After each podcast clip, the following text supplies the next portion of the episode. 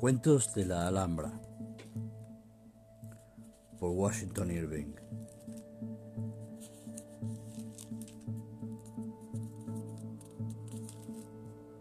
Washington Irving nació en 1783 y murió en 1859. Washington Irving nace en Nueva York en abril de 1783, siete años después de la Declaración de Independencia de los Estados Unidos, en el bellísimo valle del Hudson, cerca de las rocas cristalinas, los ríos subterráneos, las grutas y las cavernas. De padre escocés y madre inglesa, lógicamente se educa en sus costumbres en un ambiente religioso y literario a un tiempo, y pronto se advierte en él un carácter propicio a la emoción y a la fantasía. El más joven de los once hermanos que pueblan la casa al morir sus padres. Cuando él es aún siembra el aire del futuro. Gran joven plantado en el mundo con ansias de espacio queda bajo la férula de sus hermanos mayores que rigen una importante casa comercial. Pero los sueños huyen del límite y no pueden escribirse sobre la falsilla de las filas interminables de números, las fórmulas estrictas y corteses de las cartas comerciales. Él vive sediento de otros aires, quiere aspirar aromas de arte, de literatura y, siempre que puede, huye a un teatrillo cercano o sale de caza por los bosques que siguen el curso de su río, el Hudson, que luego glorificaría en sus obras. Quién sabe si para tumbarse en la hierba, dormida junto a él, la amenaza del cañón bruñido. y dejar escapar la pieza al mismo tiempo que su fantasía. Estudia leyes, pero tampoco el fárrago de articulados y cláusulas graves. De voz de trueno prende su espíritu. Él quiere escribir, viajar. Alguna vez ha dicho, pensando en Europa, Ardo en deseos de recorrer sus lugares famosos, de hollar el polvo de las primeras edades, de pasear mis locos sueños entre las ruinas de un castillo, a los restos de una torre y de sustraerme, en fin, a las realidades del presente para perderme en las imaginarias grandezas del pasado. Tiene 20 años y su salud descaece. La prescripción facultativa le abre las puertas de su jaula y vuela hacia sus esperanzas. En 1804 marcha, pues, al extranjero. Su andar inquieto le lleva a Francia, a Suiza, Holanda, Inglaterra y Alemania. La aventura le sale al paso. Camino de Sicilia, desde Génova, cae en manos de unos piratas. La historia deja huellas en su retina. Frente a Messina ve la flota de Nelson patrullando por el Mediterráneo. La belleza alimenta su entraña. Estudia arte en París. Cuando vuelve a América en 1806 comienza en realidad su carrera literaria, pues si bien terminó la de abogado, no ejerció nunca funda la revista quincenal Salmagundi y tras una triste historia de amor frustrado, ha muerto la mujer con quien iba a casarse. Sale a la luz en 1809. A History of New York by Dietrich Knickerbocker. Aquí se revela como un fino escritor, de ayuda a observación, fácil estilo lleno de garbo y donaire, y acaso pueda considerársele como el primer libro humorístico escrito por un norteamericano. Varios años transcurren en los que su vida se desliza absorbida por los innumerosos artículos que van apareciendo en los periódicos. Y también por los largos viajes por el París. Y en 1818 la espada fría del destino le hiere con la ruina de los negocios de su hermano, segundo manotazo del aire duro del infortunio.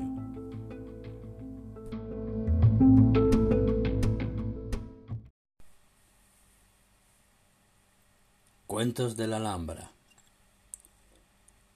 Vuelve a Europa, donde Irving triunfa definitivamente.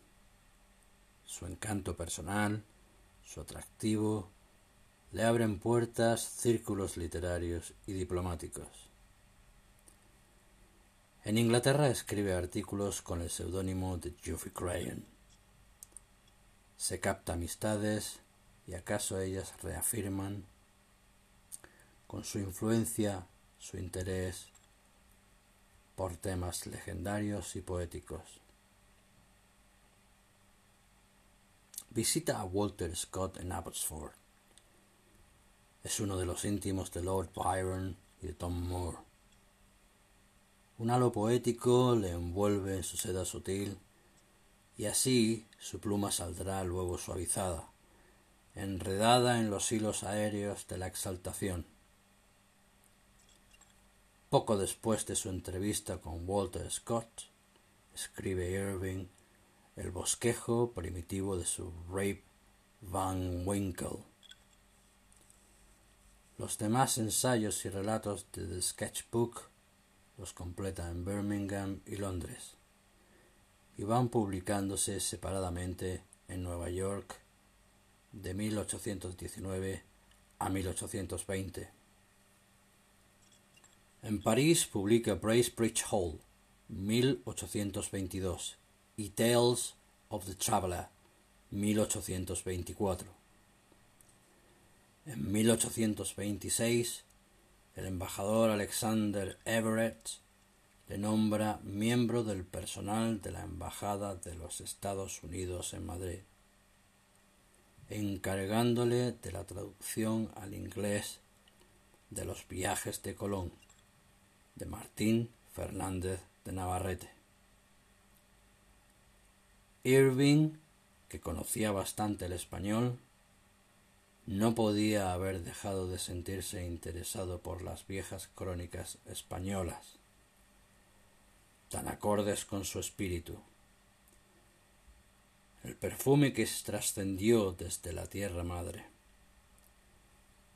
De tal modo calaba en lo hondo de las tierras lejanas, que algunos de estos hijos, enamorados del aroma de leyenda que atravesaba vientos y mares, dejó que en su pluma floreciera la semilla que, siglos atrás, lanzaron a voleo los primeros exploradores españoles.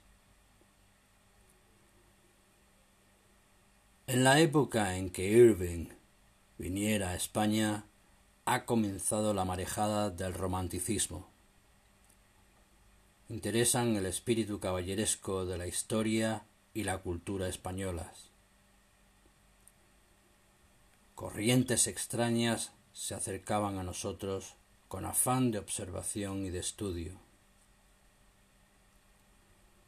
Mientras Irving estuvo en la Alhambra, Alfredo de Musset escribía sus contes de España.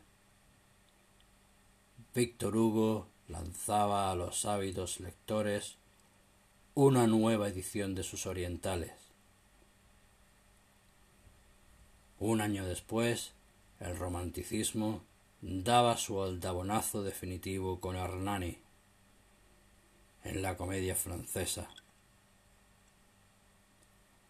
Más tarde, Gautier cruzaba los Pirineos y, atraído por el afán orientalista, pasaba una noche en el patio de los leones.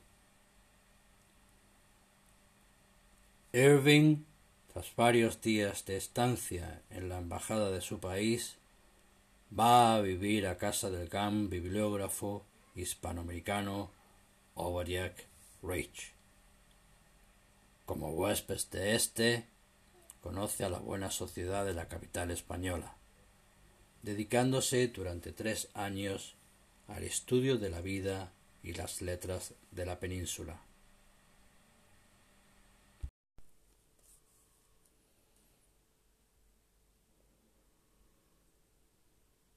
Cuentos de la Alhambra Vuelve a Europa donde Irving triunfa definitivamente. Su encanto personal, su atractivo, le abren puertas, círculos literarios y diplomáticos. En Inglaterra escribe artículos con el seudónimo de Geoffrey Crayon. Se capta amistades y acaso ellas reafirman con su influencia su interés por temas legendarios y poéticos. Visita a Walter Scott en Abbotsford, en uno de los íntimos de Lord Byron Un halo poético le envuelve en su seda sutil y así su pluma saldrá luego suavizada, enredada en los hilos aéreos de la exaltación. Poco después de su entrevista con Walter Scott, escribe Irving el bosquejo primitivo de Sir Rabe Van Winkle. Los demás ensayos y relatos de The Sketchbook los completa en Birmingham y Londres y van publicándose separadamente en Nueva York de 1819 a 1820. En París publica Bracebridge Hall, 1822, y Tales of Traveller, 1824. En 1826, el embajador Alexander Everett le nombra miembro del personal de la Embajada de los Estados Unidos en Madrid encargándole de la traducción al inglés de los viajes de Colón de Martín Fernández de Navarrete. Irving, que conocía bastante el español, no podía haber dejado de sentirse interesado por las viejas crónicas españolas, tan acordes con su espíritu. El perfume que trascendió desde la tierra madre de tal modo calaba en lo hondo de las tierras lejanas, que algunos de estos hijos, enamorados del aroma de leyenda que atravesaba vientos y mares, dejó que en su pluma floreciera la semilla que, siglos atrás, lanzaron a voleo los primeros exploradores españoles.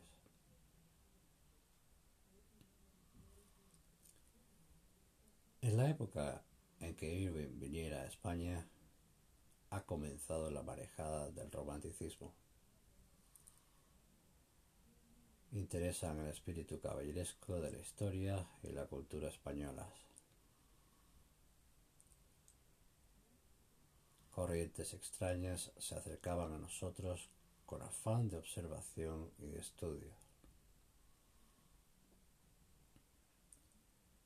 Mientras Irving estuvo en la Alhambra, Alfredo de Musset escribía sus contes de España.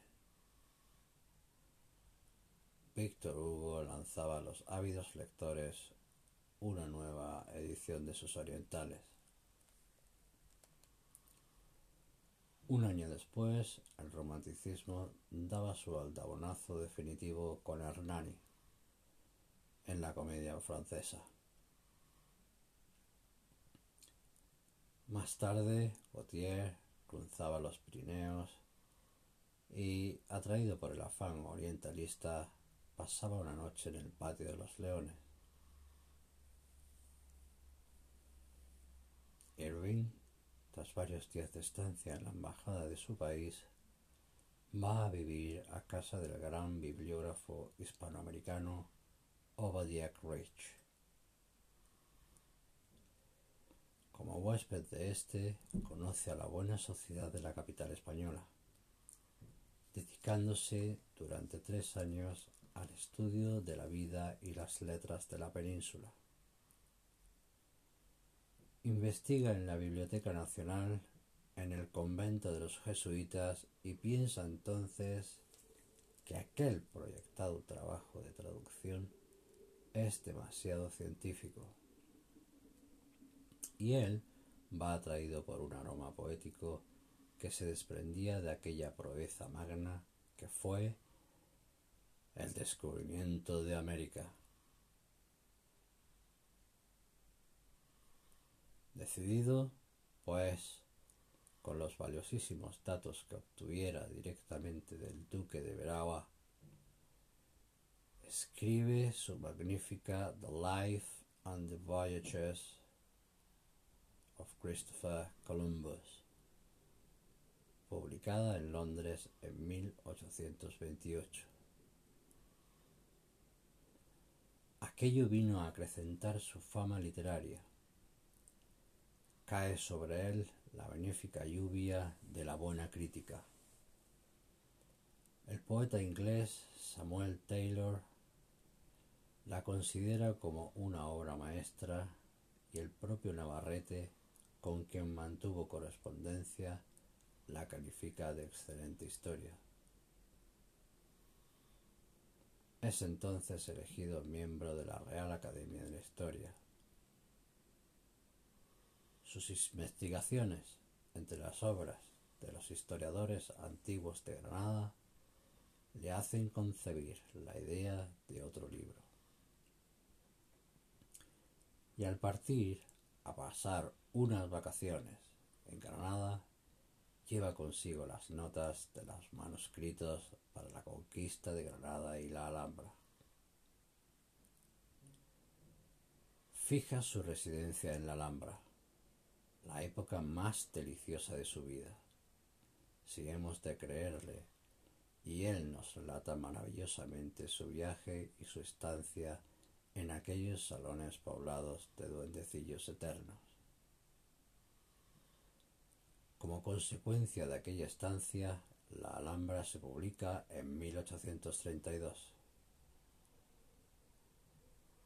El mismo año regresa a los Estados Unidos donde le espera el triunfo con gallardetes de admiración y guirnaldas de palabras encomiásticas. Sigue siendo el viajero impetinente que recorre lugares buscando la observación insospechada, la nota auténtica y el color ignorado más si abandonar tampoco su perenne interés por la historia y las costumbres españolas. Conserva encendida la lámpara votiva de las amistades que dejara en tierras españolas. Y en 1842 Irving es nombrado ministro plenipotenciario de los Estados Unidos en España. Durante este periodo hubo de abandonar las labores literarias, consagrado por entero a las labores de su cargo, ejercido por espacio de cuatro años, al cabo de los cuales presenta su división y abandona la carrera diplomática, por haber recibido una considerable legado de un admirador.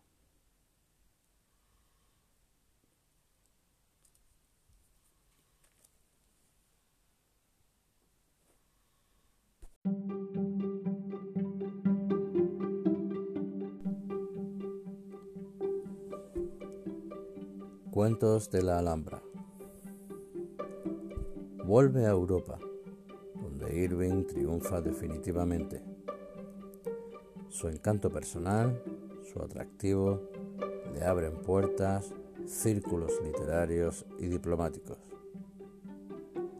En Inglaterra escribe artículos con el seudónimo de Geoffrey Crayon. Se capta amistades acaso ellas reafirman con su influencia su interés por temas legendarios y poéticos. Visita a Walter Scott en Abbotsford. Es uno de los íntimos de Lord Byron y de Tom Moore. Un halo poético le envuelve en su seda sutil y así su pluma saldrá luego suavizada, enredada en los hilos aéreos de la exaltación.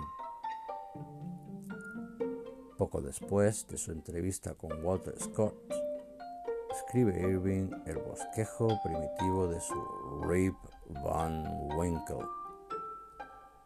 Los demás ensayos y relatos de The Sketchbook los completan Birmingham y Londres y van publicándose separadamente en Nueva York de 1819 a 1820. En París publica Bracebridge Hall 1822, Tales of a Traveler, 1824.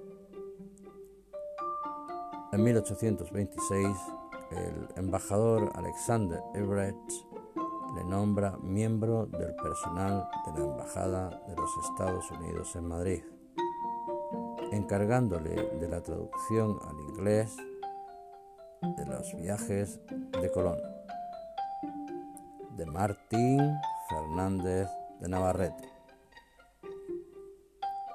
Irving, que conocía bastante el español, no podía haber dejado de sentirse interesado por las viejas crónicas españolas, tan acordes con su espíritu.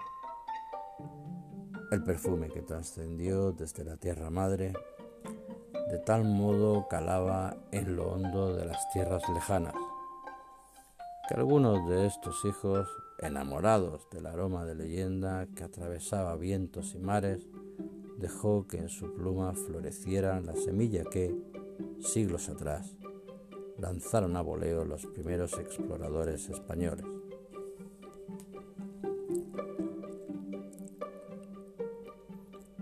En la época en que Irving viniera a España, ha comenzado la marejada del romanticismo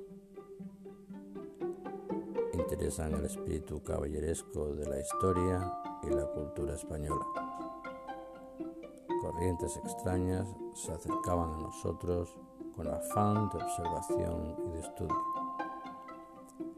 Mientras Irving estuvo en la Alhambra, Alfredo de Musset escribía sus contes de España.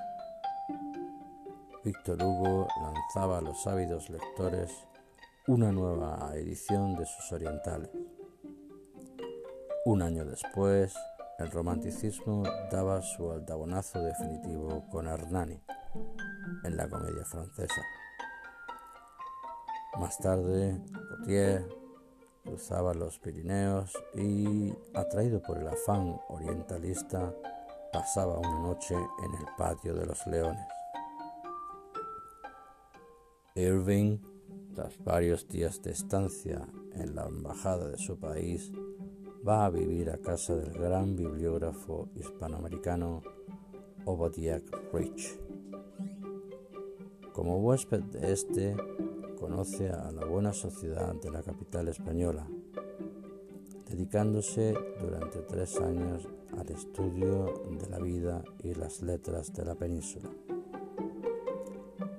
Investiga en la Biblioteca Nacional, en el convento de los jesuitas y piensa entonces que aquel proyectado trabajo de traducción es demasiado científico y él va atraído por un aroma poético que se desprendía de aquella poeza magna que fue el descubrimiento de América. Decidido pues con los valiosísimos datos que obtuviera directamente del duque de Veragua, escribe su magnífica The Life and the Voyages of Christopher Columbus, publicada en Londres en 1828. Aquello vino a acrecentar su fama literaria. Cae sobre él la benéfica lluvia de la buena crítica. El poeta inglés Samuel Taylor la considera como una obra maestra y el propio Navarrete, con quien mantuvo correspondencia, la califica de excelente historia. Es entonces elegido miembro de la Real Academia de la Historia. Sus investigaciones entre las sombras de los historiadores antiguos de Granada le hacen concebir la idea de otro libro. Y al partir a pasar unas vacaciones en Granada, lleva consigo las notas de los manuscritos para la conquista de Granada y la Alhambra.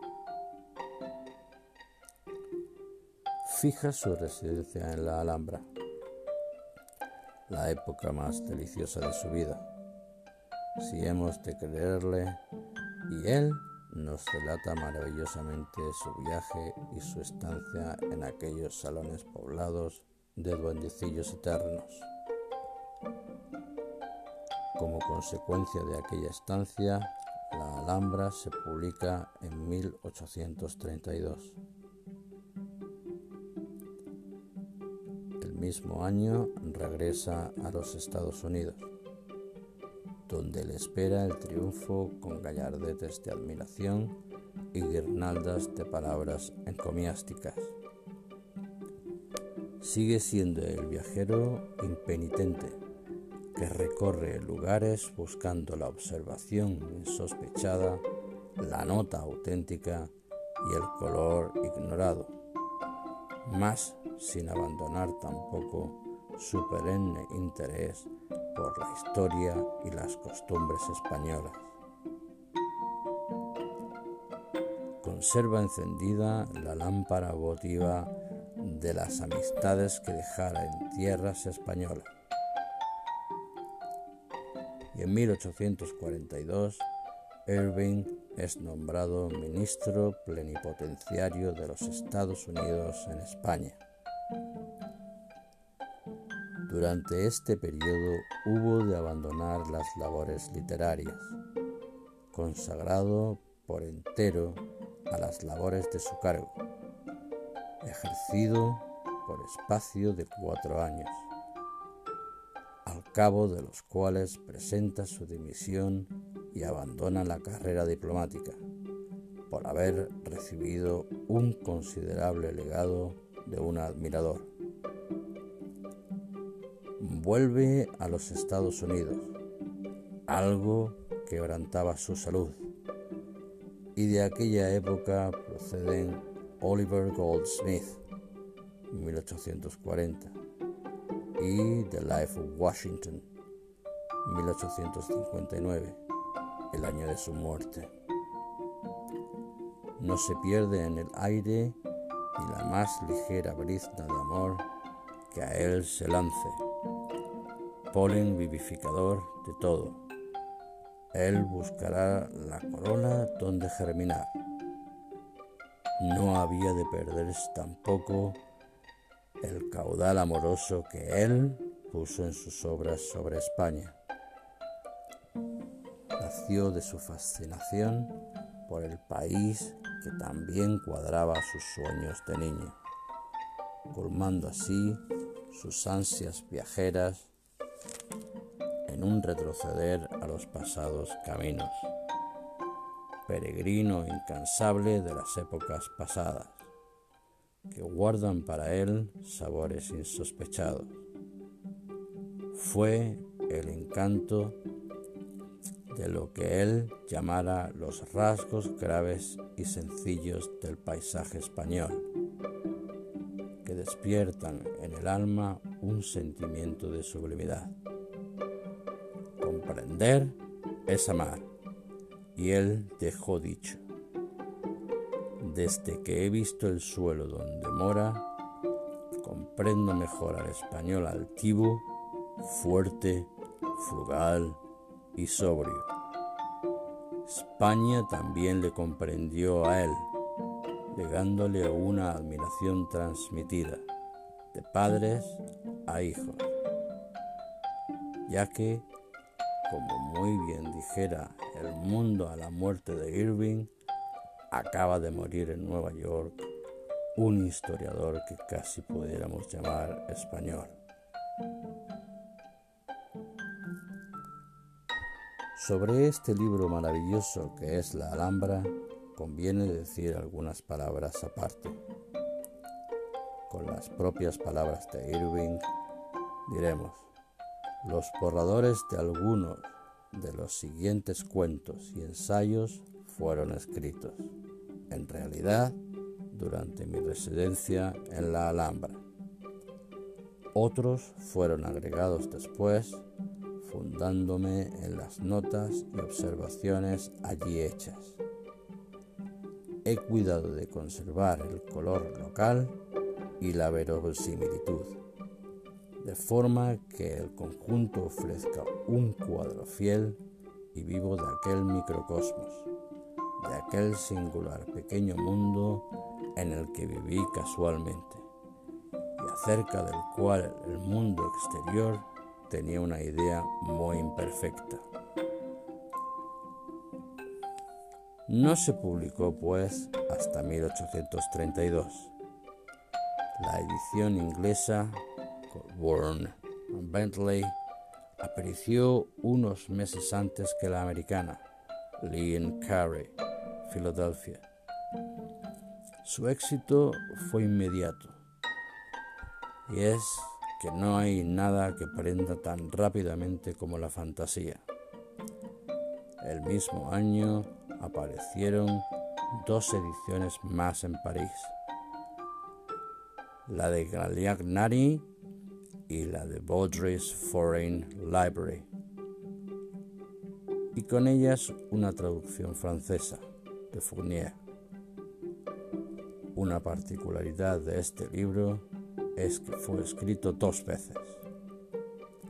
Lo rehizo Irving en 1857 para Putnam, el editor neoyorquino.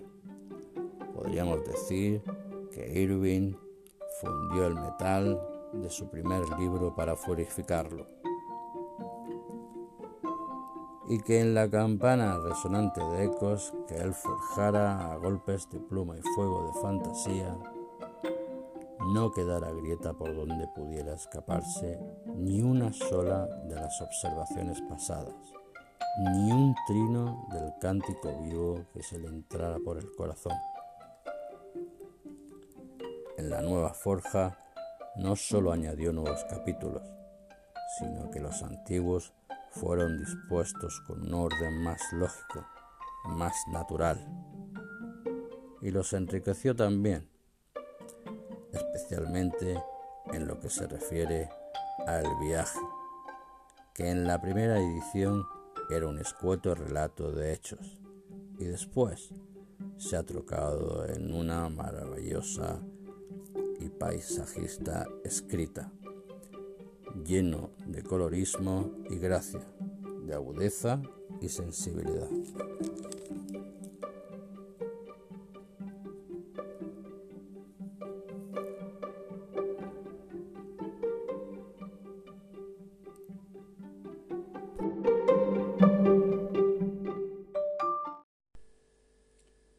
Cuentos de la Alhambra. Vuelve a Europa, donde Irving triunfa definitivamente. Su encanto personal, su atractivo, le abren puertas, círculos literarios y diplomáticos. En Inglaterra escribe artículos con el seudónimo de Geoffrey Crayon. Se capta amistades y acaso ellas reafirman con su influencia, su interés por temas legendarios y poéticos. Visita a Walter Scott en Oxford. Es uno de los íntimos de Lord Byron y de Tom Moore. Un halo poético le envuelve en su seda sutil y así su pluma saldrá luego suavizada, enredada en los hilos aéreos de la exaltación. Poco después de su entrevista con Walter Scott, escribe Irving el bosquejo primitivo de su Rape Van Winkle. Los demás ensayos y relatos de, de Sketchbook los completa en Birmingham y Londres. Iban publicándose separadamente en Nueva York de 1819 a 1820. En París publica Brace Bridge Hall, 1822, y Tales of a Traveler, 1824. En 1826, el embajador Alexander Everett le nombra miembro del personal de la Embajada de los Estados Unidos en Madrid, encargándole de la traducción al inglés de los viajes de Colón de Martín Fernández de Navarrete. Irving, que conocía bastante el español, no podía haber dejado de sentirse interesado por las viejas crónicas españolas, tan acordes con su espíritu, el perfume que trascendió desde la tierra madre. De tal modo calaba en lo hondo de las tierras lejanas que algunos de estos hijos, enamorados del aroma de leyenda que atravesaba vientos y mares, dejó que en su pluma floreciera la semilla que, siglos atrás, lanzaron a voleo los primeros exploradores españoles. En la época en la que Irving viniera a España, ha comenzado la marejada del romanticismo interesan en el espíritu caballeresco de la historia y la cultura españolas. Corrientes extrañas se acercaban a nosotros con afán de observación y de estudio. Mientras Irving estuvo en la Alhambra, Alfredo de Musset escribía sus contes de España. Víctor Hugo lanzaba a los ávidos lectores una nueva edición de sus orientales. Un año después, el romanticismo daba su albamonazo definitivo con Hernani en la comedia francesa. Más tarde, Gautier cruzaba los Pirineos y, atraído por el afán orientalista, pasaba una noche en el patio de los leones. Irving tras varios días de estancia en la embajada de su país, va a vivir a casa del gran bibliógrafo hispanoamericano Wadiak Rich. Como huésped de este, conoce a la buena sociedad de la capital española, dedicándose durante tres años al estudio de la vida y las letras de la península. Investiga en la Biblioteca Nacional en el convento de los jesuitas y piensa entonces que aquel proyectado trabajo de traducción es demasiado científico y él va atraído por un aroma poético que se desprendía de aquella proeza magna que fue el descubrimiento de América.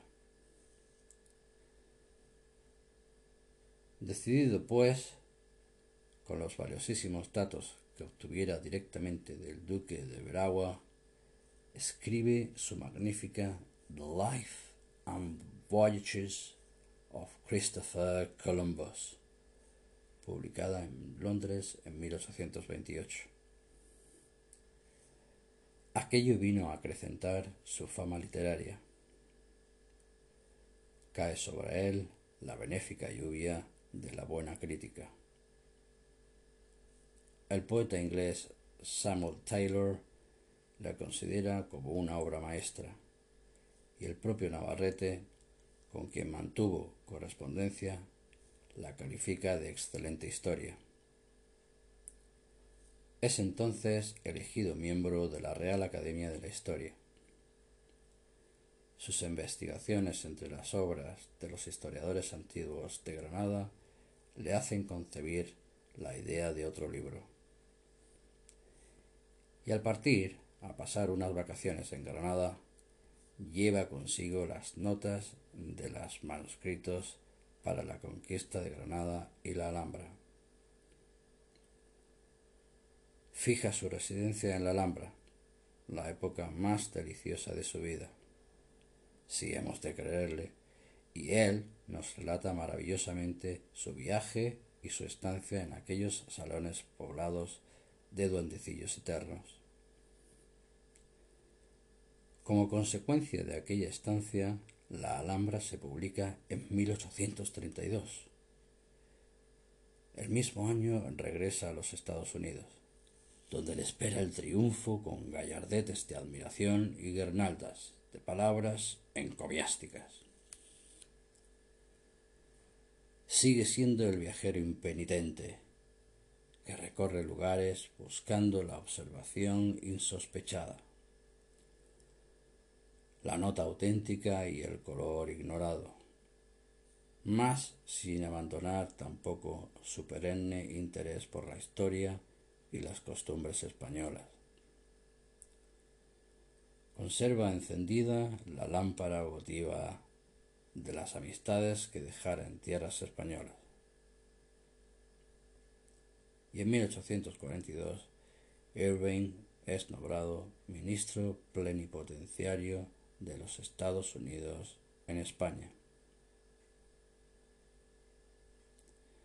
Durante este periodo hubo de abandonar las labores literarias, consagrado por entero a las labores de su cargo, ejercicio por espacio de cuatro años, a cabo de los cuales presenta su dimisión y abandona la carrera diplomática por haber recibido un considerable legado de un admirador.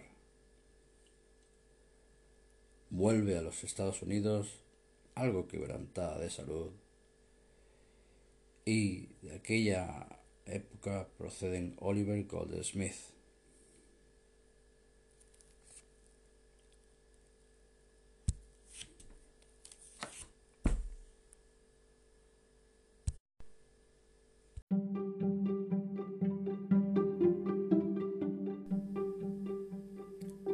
de la Alhambra. Vuelve a Europa, donde Irving triunfa definitivamente. Su encanto personal, su atractivo, le abren puertas círculos literarios y diplomáticos. En Inglaterra escribe artículos con el seudónimo de Geoffrey Crayon. Se capta amistades y acaso ellas reafirman con su influencia, su interés por temas legendarios y poéticos.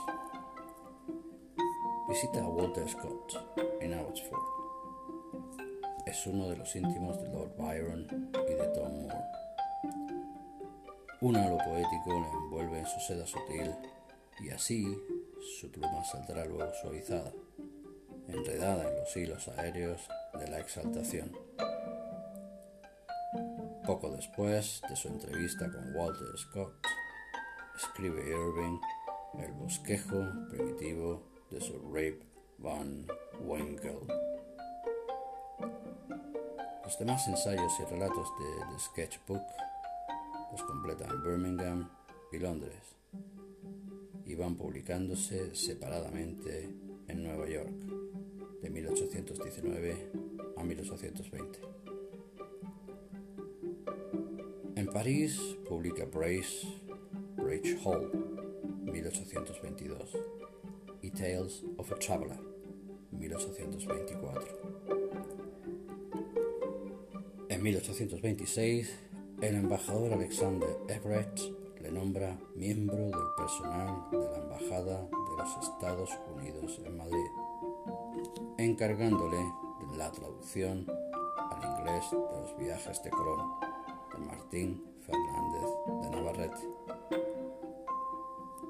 Irving, que conocía bastante el español, no podía haber dejado de sentirse interesado por las viejas crónicas españolas, tan acordes con su espíritu. El perfume que trascendió de la tierra madre, de tal modo calaba en lo hondo de las tierras lejanas, que algunos de estos hijos, enamorados del aroma de leyenda que atravesaba vientos y mares, dejó que en su pluma floreciera la semilla que, siglos atrás, lanzaron a voleo los primeros exploradores españoles.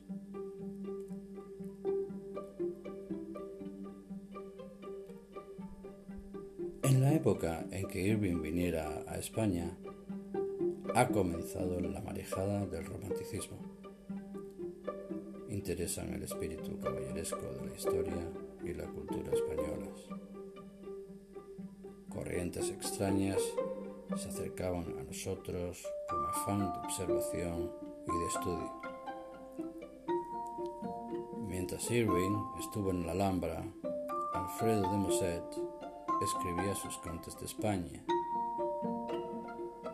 Víctor Hugo lanzaba a los ávidos lectores una nueva edición de sus orientales.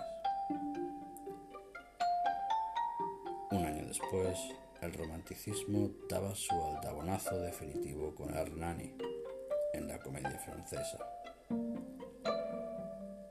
Más tarde, Gautier cruzaba los Pirineos y, atraído por el afán orientalista, pasaba una noche en el patio de los leones.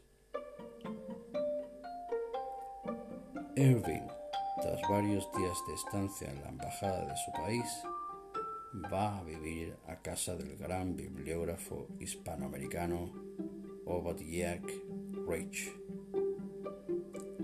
Como huésped de este, conoce a la buena sociedad de la capital española, dedicándose durante tres años al estudio de la vida y las letras de la península.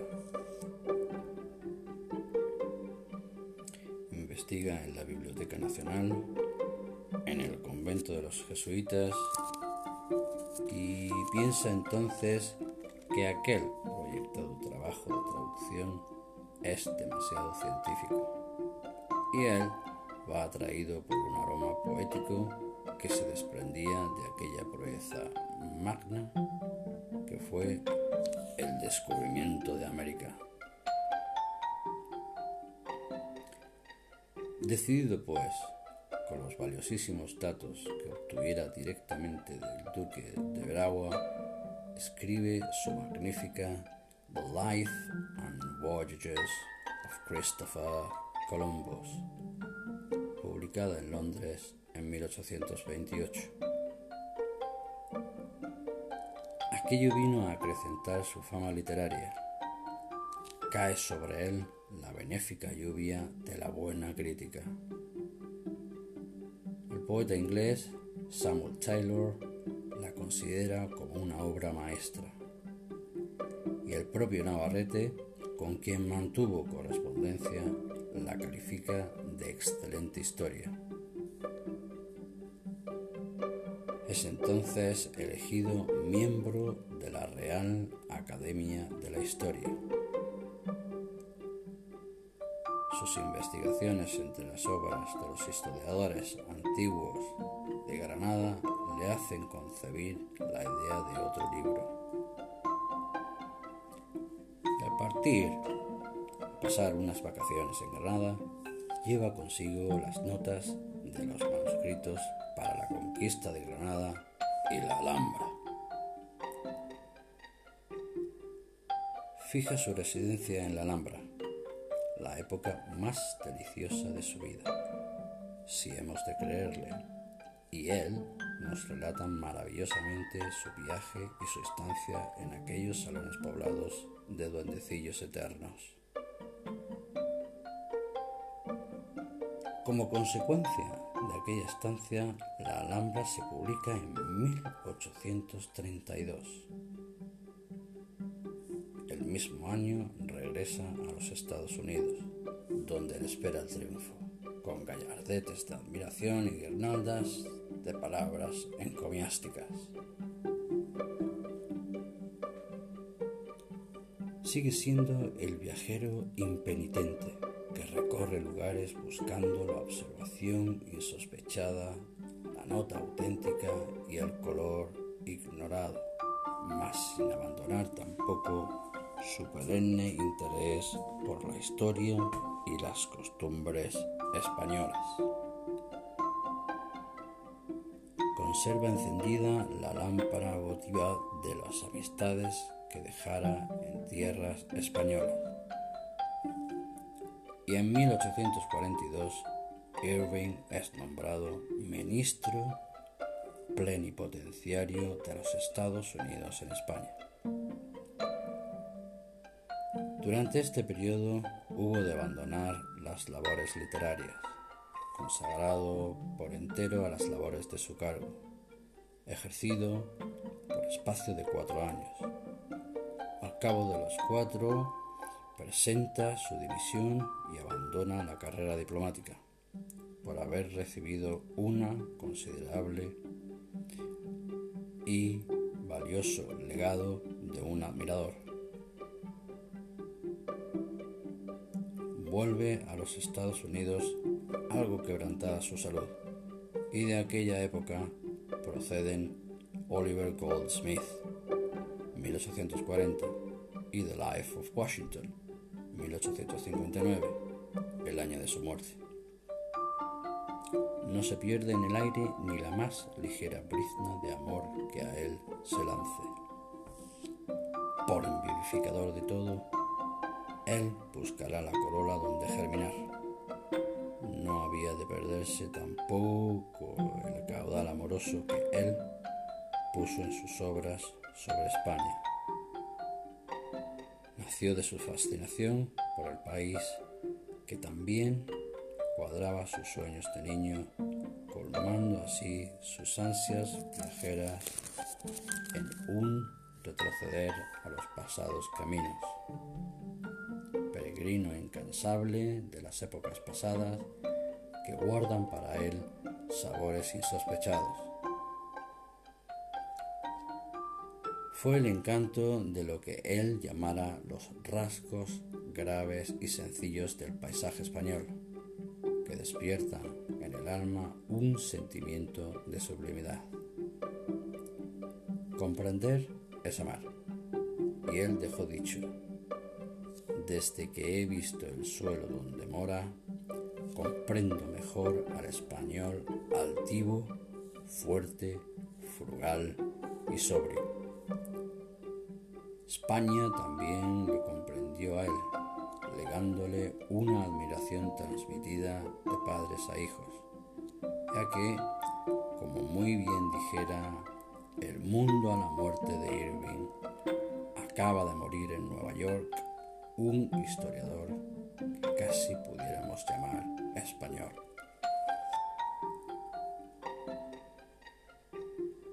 Sobre este libro maravilloso que es La Alhambra, conviene decir algunas palabras aparte propias palabras de Irving, diremos, los borradores de algunos de los siguientes cuentos y ensayos fueron escritos en realidad durante mi residencia en la Alhambra. Otros fueron agregados después, fundándome en las notas y observaciones allí hechas. He cuidado de conservar el color local y la verosimilitud, de forma que el conjunto ofrezca un cuadro fiel y vivo de aquel microcosmos, aquel singular pequeño mundo en el que viví casualmente y acerca del cual el mundo exterior tenía una idea muy imperfecta. No se publicó, pues, hasta 1832 la edición inglesa Holborn and Bentley apareció unos meses antes que la americana Lee Carey de Filadelfia. Su éxito fue inmediato. Es que no hay nada que prenda tan rápidamente como la fantasía. El mismo año aparecieron dos ediciones más en París, la de Galignani y la de Baldry's Foreign Library, y con ellas una traducción francesa de Fournier. Una particularidad de este libro es que fue escrito dos veces. Lo rehizo Irving en 1857 para Putnam, el editor neoyorquino. Podríamos decir que Irving fundió el metal de su primer libro para purificarlo y que en la campana resonante de ecos que él forjara a golpes de pluma y fuego de fantasía, no quedara grieta por donde pudiera escaparse ni una sola de las observaciones pasadas, ni un trino del cántico vivo que se le entrara por el corazón. En la nueva forja no solo añadió nuevos capítulos, sino que los antiguos fueron dispuestos con un orden más lógico, más natural.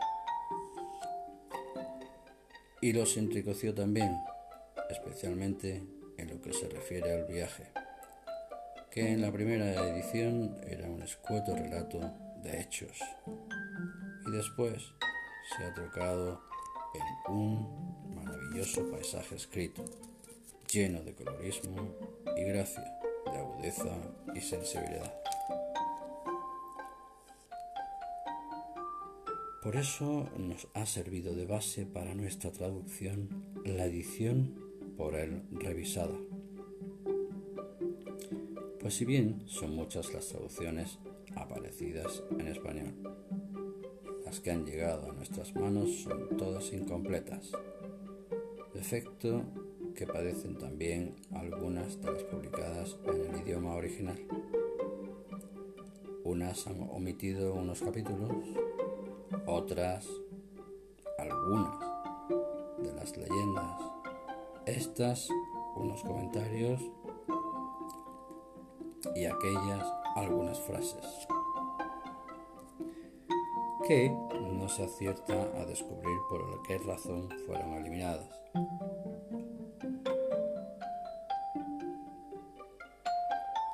Por eso, fieles a nuestra propia fidelidad, Creemos haber recogido en esta traducción la totalidad de lo que Irving escribiera sobre la Alhambra. Y en nuestro celo quizá hemos ido un poco más allá que el autor, puesto que en la primavera edición apareció una dedicatoria a Welty, pintor inglés que gozó de la amistad de Irving Tampoco sabemos por qué razón Irving, en su refundición, en su reconstrucción de la Alhambra, la omitió. Pero el que esto escribe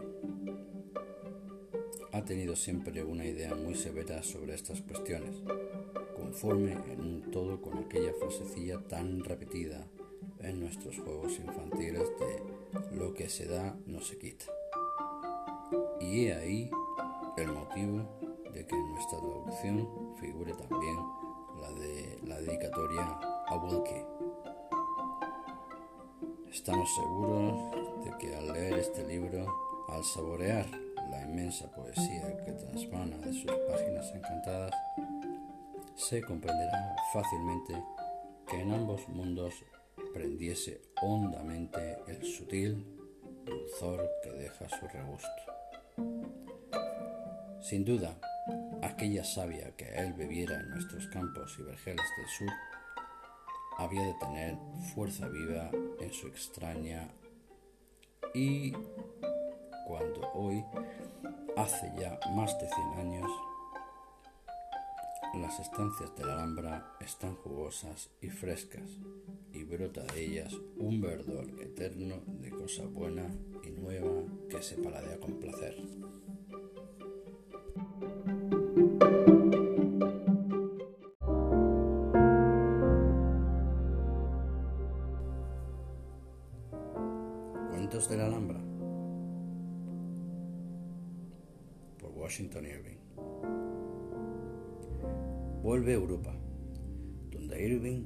Definitivamente. Su encanto personal, su atractivo, le abren puertas, círculos literarios y diplomáticos. En Inglaterra escribe artículos con el seudónimo de Geoffrey Crayon se capta amistades y acaso ellas le afirman con su influencia su interés por temas legendarios y poéticos. Visita Walter Scott en Abbotsford. Es uno de los íntimos de Lord Byron y de Tom Moore un halo poético se envuelve en su seda sutil y así su pluma saldrá luego suavizada, enredada en los hilos aéreos de la exaltación. Poco después de su entrevista con Walter Scott, escribe Irving el bosquejo primitivo de su Rape Van Winkle. Los demás ensayos y relatos de The Sketchbook los completa en Birmingham y Londres y van publicándose separadamente en Nueva York de 1819 a 1820. En París publica Brace Bridge Hall 1822 y Tales of a Traveler 1824. En 1826, el embajador Alexander Everett le nombra miembro del personal de la Embajada de los Estados Unidos en Madrid, encargándole de la traducción al inglés y de los viajes de Colón, Martín Fernández de Navarrete. Irving, que conocía bastante el español, no podía haber dejado de sentirse interesado por las viejas crónicas españolas, tan acordes con su espíritu perfume que trascendió desde la tierra madre, de tal modo calaba en lo hondo de las tierras lejanas, que algunos de esos hijos, enamorados del aroma de leyenda que atravesaba vientos y mares, dejó que en su pluma floreciera la semilla que, siglos atrás, lanzaron a voleo los primeros exploradores españoles. En la época en que Irving viniera a España, ha comenzado la marejada del romanticismo. Interesan el espíritu caballeresco de la historia y la cultura españolas.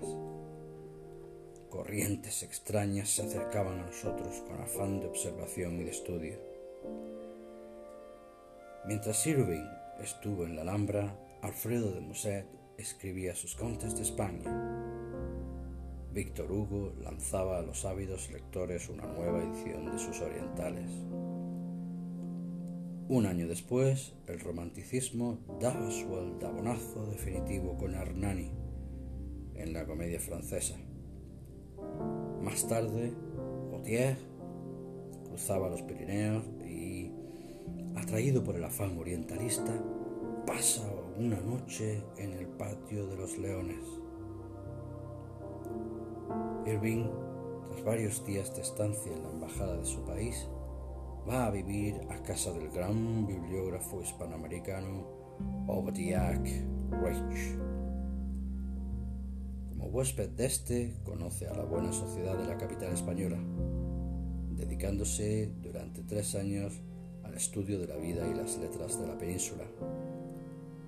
Investiga en la Biblioteca Nacional, en el convento de los jesuitas y piensa entonces que aquel proyectado trabajo de traducción es demasiado científico y él va atraído por un aroma poético que se desprendía de aquella proeza magna que fue el descubrimiento de América.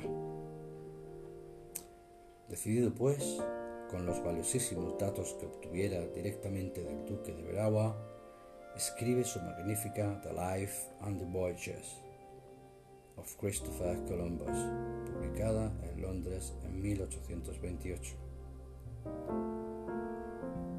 Aquello vino a acrecentar su fama literaria. Cae sobre él la benéfica lluvia de la buena crítica. El poeta inglés Samuel Taylor la considera como una obra maestra y el propio Navarrete, con quien mantuvo correspondencia, la califica de excelente historia. Es entonces elegido miembro de la Real Academia de la Historia. Sus investigaciones entre las obras de los historiadores antiguos de Granada le hacen concebir la idea de otro libro. Y al partir a pasar unas vacaciones en Granada, lleva consigo las notas de los manuscritos para la conquista de Granada y la Alhambra. Fija su residencia en la Alhambra, la época más deliciosa de su vida, si hemos de creerle, y él nos relata maravillosamente su viaje y su estancia en aquellos salones poblados de duendecillos eternos. Como consecuencia de aquella estancia, La Alhambra se publica en 1832. El mismo año regresa a los Estados Unidos, donde le espera el triunfo con gallardetes de admiración y guirnaldas de palabras encomiásticas.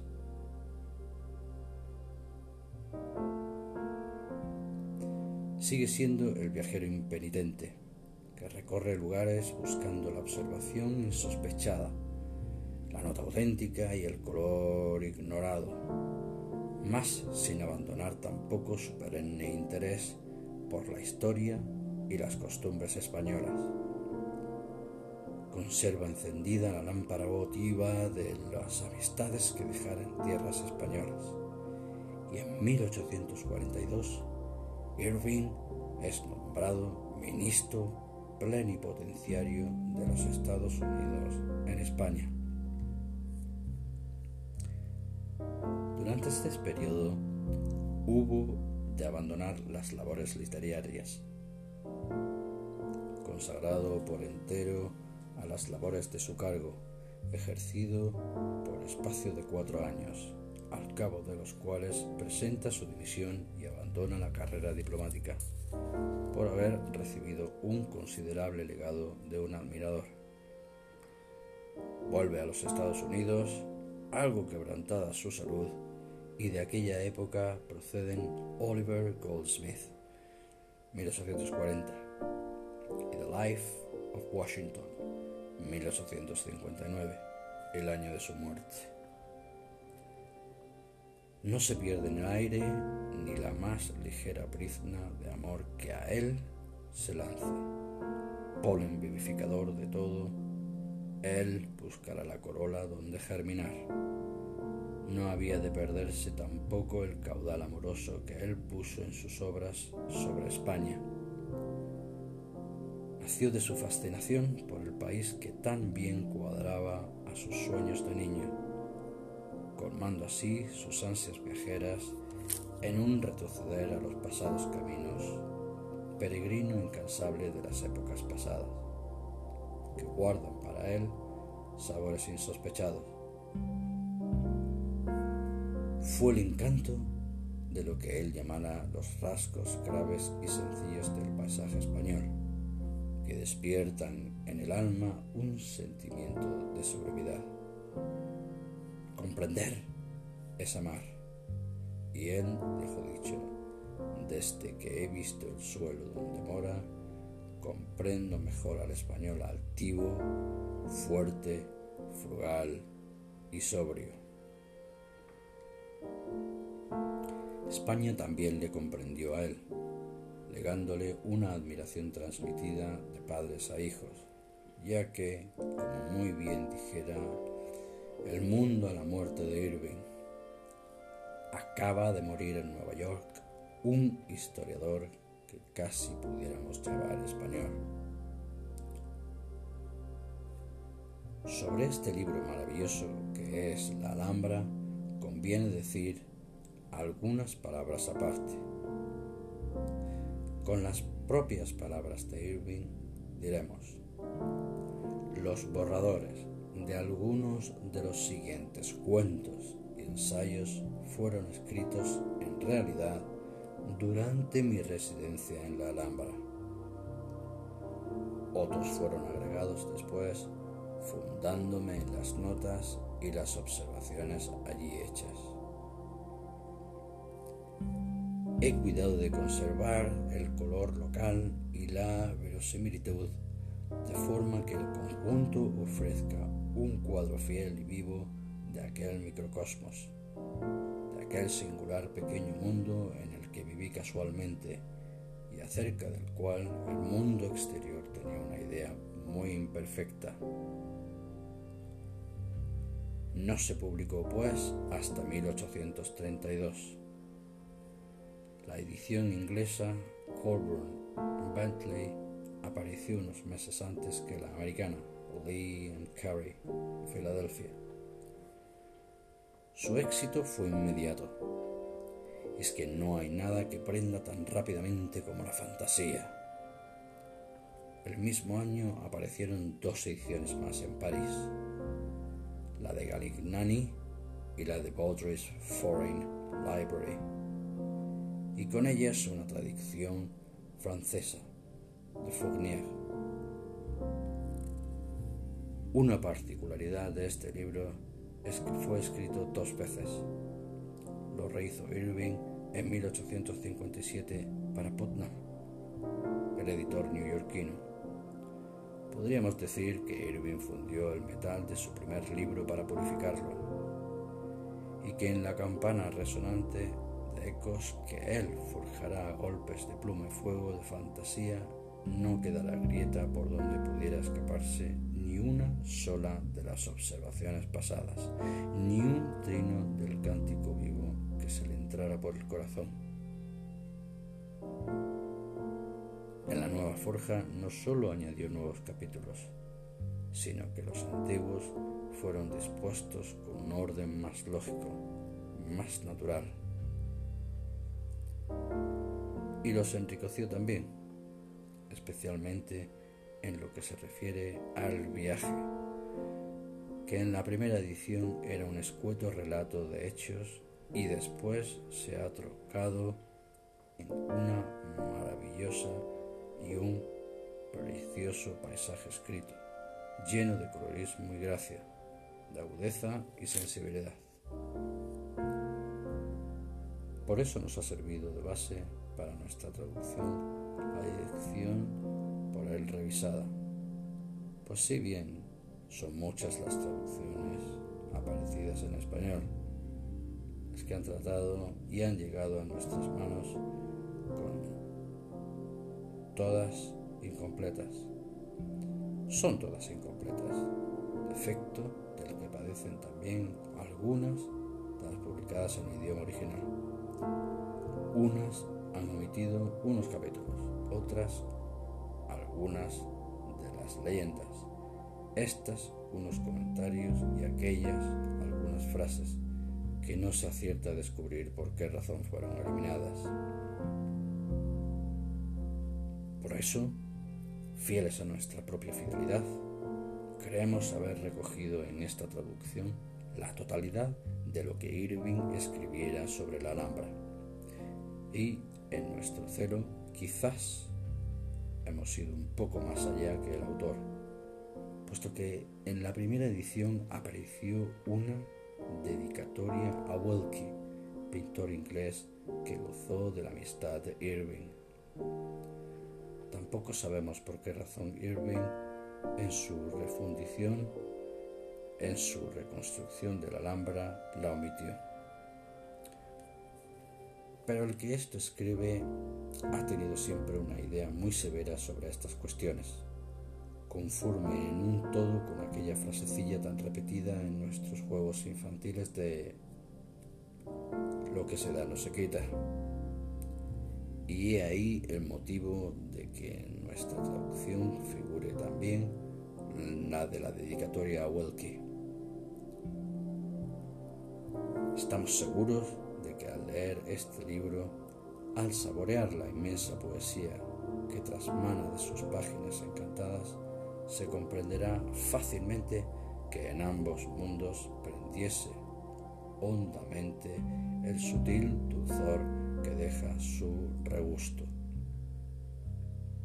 Sin duda, aquella savia que él bebiera en nuestros campos y vergeles del sur había de tener fuerza viva en su entraña cuando hoy, hace ya más de cien años, las estancias de la Alhambra están jugosas y frescas, y brota de ellas un verdor eterno de cosa buena y nueva que se paladea con placer.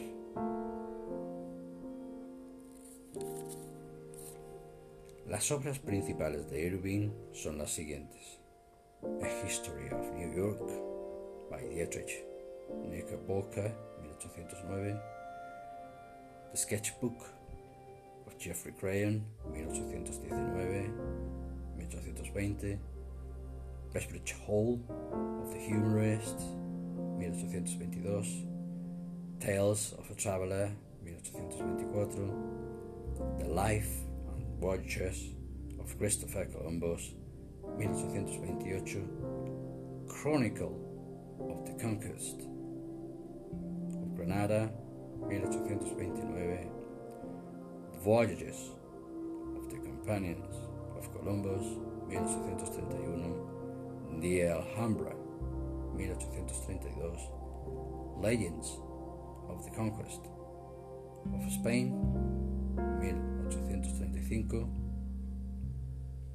A Tour of the Prairies, 1835, Mahomet and his successors, 1849, The Adventures of the Captain, Bourneville, 1837, Historia, 1837, Oliver Goldsmith, 1849, Wolfers, Rost and the Papers, 1855, The Life Washington, 1859.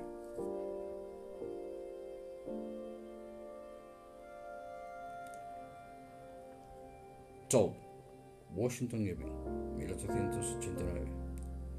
Pierre Irving, Life and Letters of Washington Irving, 1862-1864.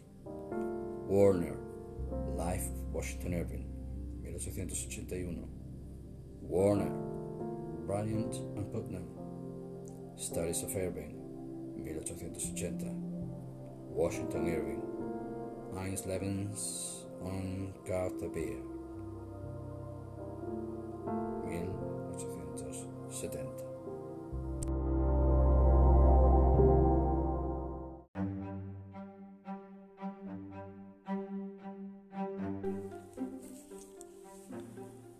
Cuentos de la Alhambra. Vuelve a Europa, donde Irving triunfa definitivamente. Su encanto personal, su atractivo, le abren puertas, círculos literarios y diplomáticos. En Inglaterra escribe artículos con el seudónimo de Geoffrey Crayon. Se capta amistades y acaso ellas reafirman con su influencia su interés por temas legendarios y poéticos. Visita Walter Scott en Abbotsford. Es uno de los íntimos de Lord Byron y de Tom Moore. Un halo poético le envuelve en su seda sutil y así su pluma saldrá luego suavizada, enredada en los hilos aéreos de la exaltación. Poco después, de su entrevista con Walter Scott, escribe Irving el bosquejo primitivo de su Rape Van Winkle. Los demás ensayos y relatos de The Sketchbook los completa en Birmingham y Londres y van publicándose separadamente. En Nueva York, de 1819 a 1820. En París, publica Bracebridge Hall 1822 y Tales of a Traveler 1824. En 1826, el embajador Alexander Everett le nombra miembro del personal de la Embajada de los Estados Unidos en Madrid, encargándole de la traducción al inglés de los viajes de Colón de Martín Fernández de Navarrete. Irving, que conocía bastante el español, no podía haber dejado de sentirse interesado por las viejas crónicas españolas, tan acordes con su espíritu, el perfume que trascendió desde la tierra madre. De tal modo, calaba en el hondo de las tierras lejanas que algunos de estos hijos, enamorados del aroma de leyenda que atravesaba vientos y mares, dejó que su pluma floreciera la semilla que, siglos atrás, lanzaron a voleo los primeros exploradores españoles. En la época en la que Irving viniera a España, ha comenzado la marejada del romanticismo. Interesa en el espíritu caballeresco de la historia y la cultura españolas. Corrientes extrañas se acercaban a nosotros con afán de observación y de estudio. Mientras Irving estuvo en la Alhambra, Alfredo de Musset escribía sus Contes de España. Víctor Hugo lanzaba a los sabios lectores una nueva edición de sus orientales. Un año después, el romanticismo daba su aldabonazo definitivo con Hernani en la comedia francesa. Más tarde, Gautier cruzaba los Pirineos y, atraído por el afán orientalista, pasaba una noche en el patio de los leones. Irving, tras varios días de estancia en la embajada de su país, va a vivir a casa del gran bibliógrafo hispanoamericano Jack Rich. Como huésped de este, conoce a la buena sociedad de la capital española, dedicándose durante tres años al estudio de la vida y las letras de la península. Investiga en la Biblioteca Nacional, en el convento de los jesuitas y piensa que aquel proyectado trabajo de traducción es demasiado científico. Va atraído por un aroma poético que se desprendía de aquella proeza magna que fue el descubrimiento de América. Decidido pues, con los valiosísimos datos que obtuviera directamente del duque de Veragua, escribe su magnífica The Life and the Voyages of Christopher Columbus, publicada en Londres en 1828. Aquello vino a acrecentar su fama literaria y cae sobre él la benéfica lluvia de la buena crítica. El poeta inglés Samuel Taylor la considera como una obra maestra. El propio Navarrete, con quien mantuvo correspondencia, la califica de excelente historia. Es entonces elegido miembro de la Real Academia de la Historia.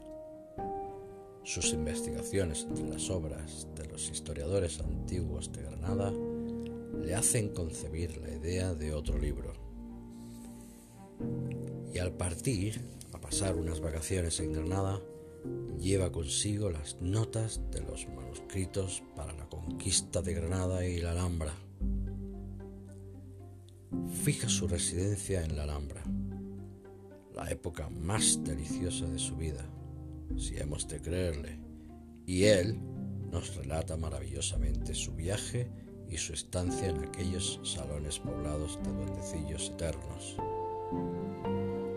Como consecuencia de aquella estancia, La Alhambra se publica en 1832.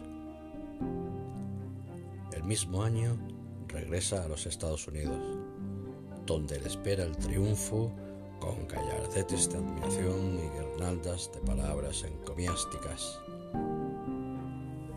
Sigue siendo el viajero impenitente que recorre lugares buscando la observación insospechada, la nota auténtica y el color ignorado, más sin abandonar tampoco su perenne interés por la historia y las costumbres españolas.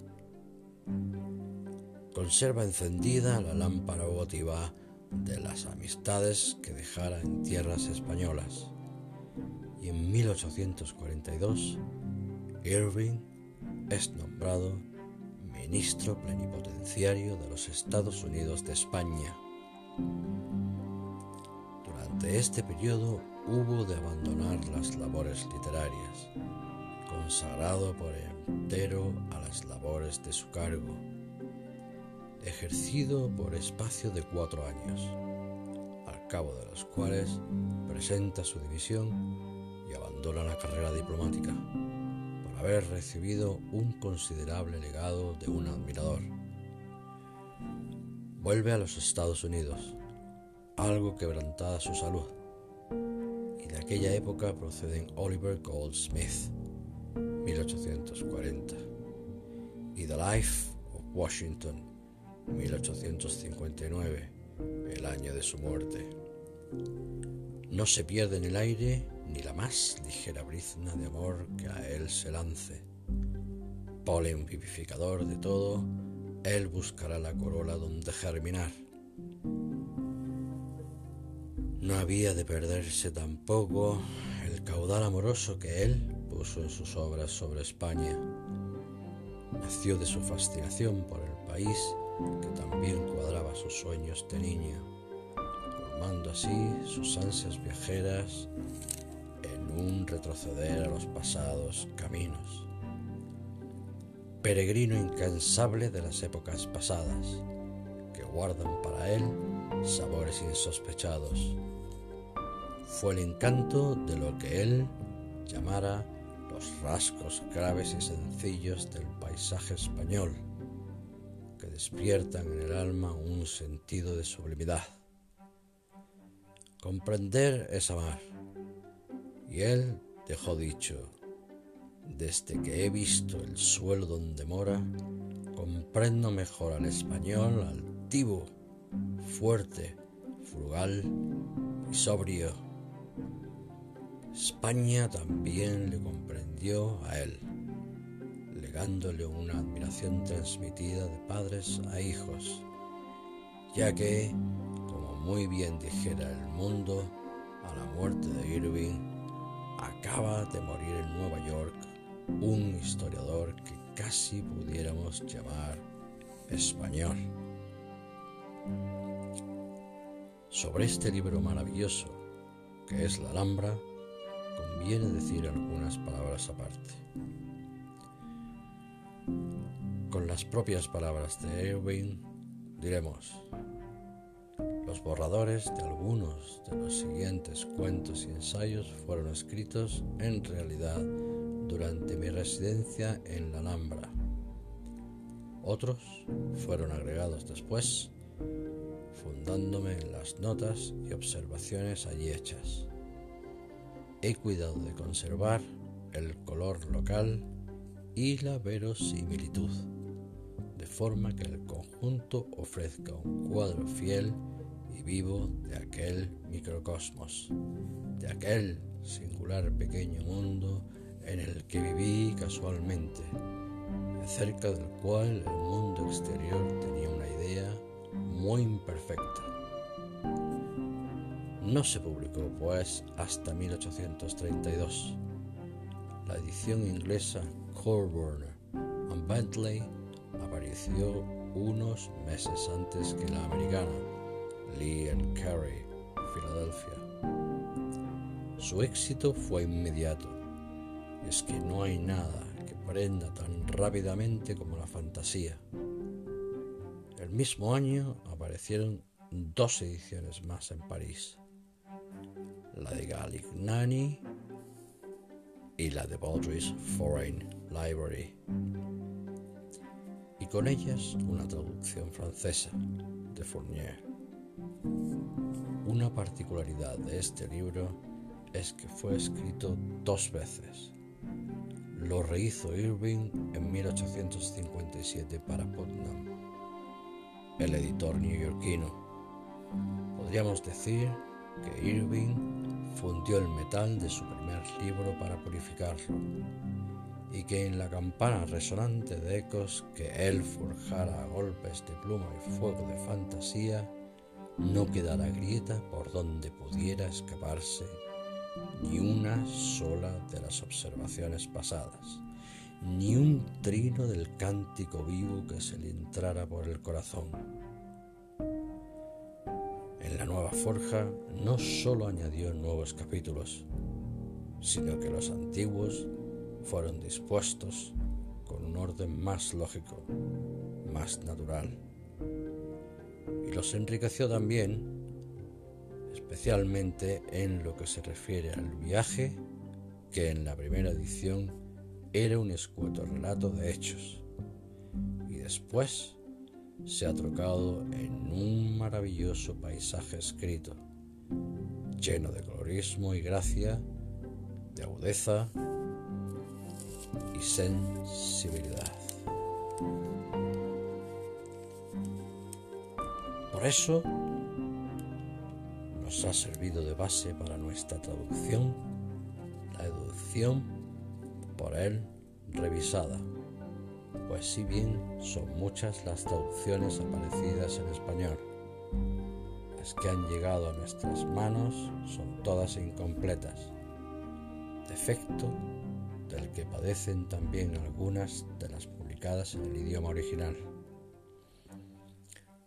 Unas han omitido unos capítulos, otras algunas de las leyendas, estas unos comentarios y aquellas algunas frases que no se acierta a descubrir por qué razón fueron eliminadas. Por eso, fieles a nuestra propia fidelidad, creemos haber recogido en esta traducción la totalidad de lo que Irving escribiera sobre la Alhambra. Y, en nuestro celo, quizá hemos ido un poco más allá que el autor, puesto que en la primera edición apareció una dedicatoria a Welky, pintor inglés que gozó de la amistad de Irving. Tampoco sabemos por qué razón Irving, en su refundición, en su reconstrucción de la Alhambra la omitió. Pero el que esto escribe ha tenido siempre una idea muy severa sobre estas cuestiones. Conforme un todo con aquella frasecilla tan repetida en nuestros juegos infantiles de lo que se da no se quita. Y he ahí el motivo de que en nuestra traducción figure también la de la dedicatoria a Welke.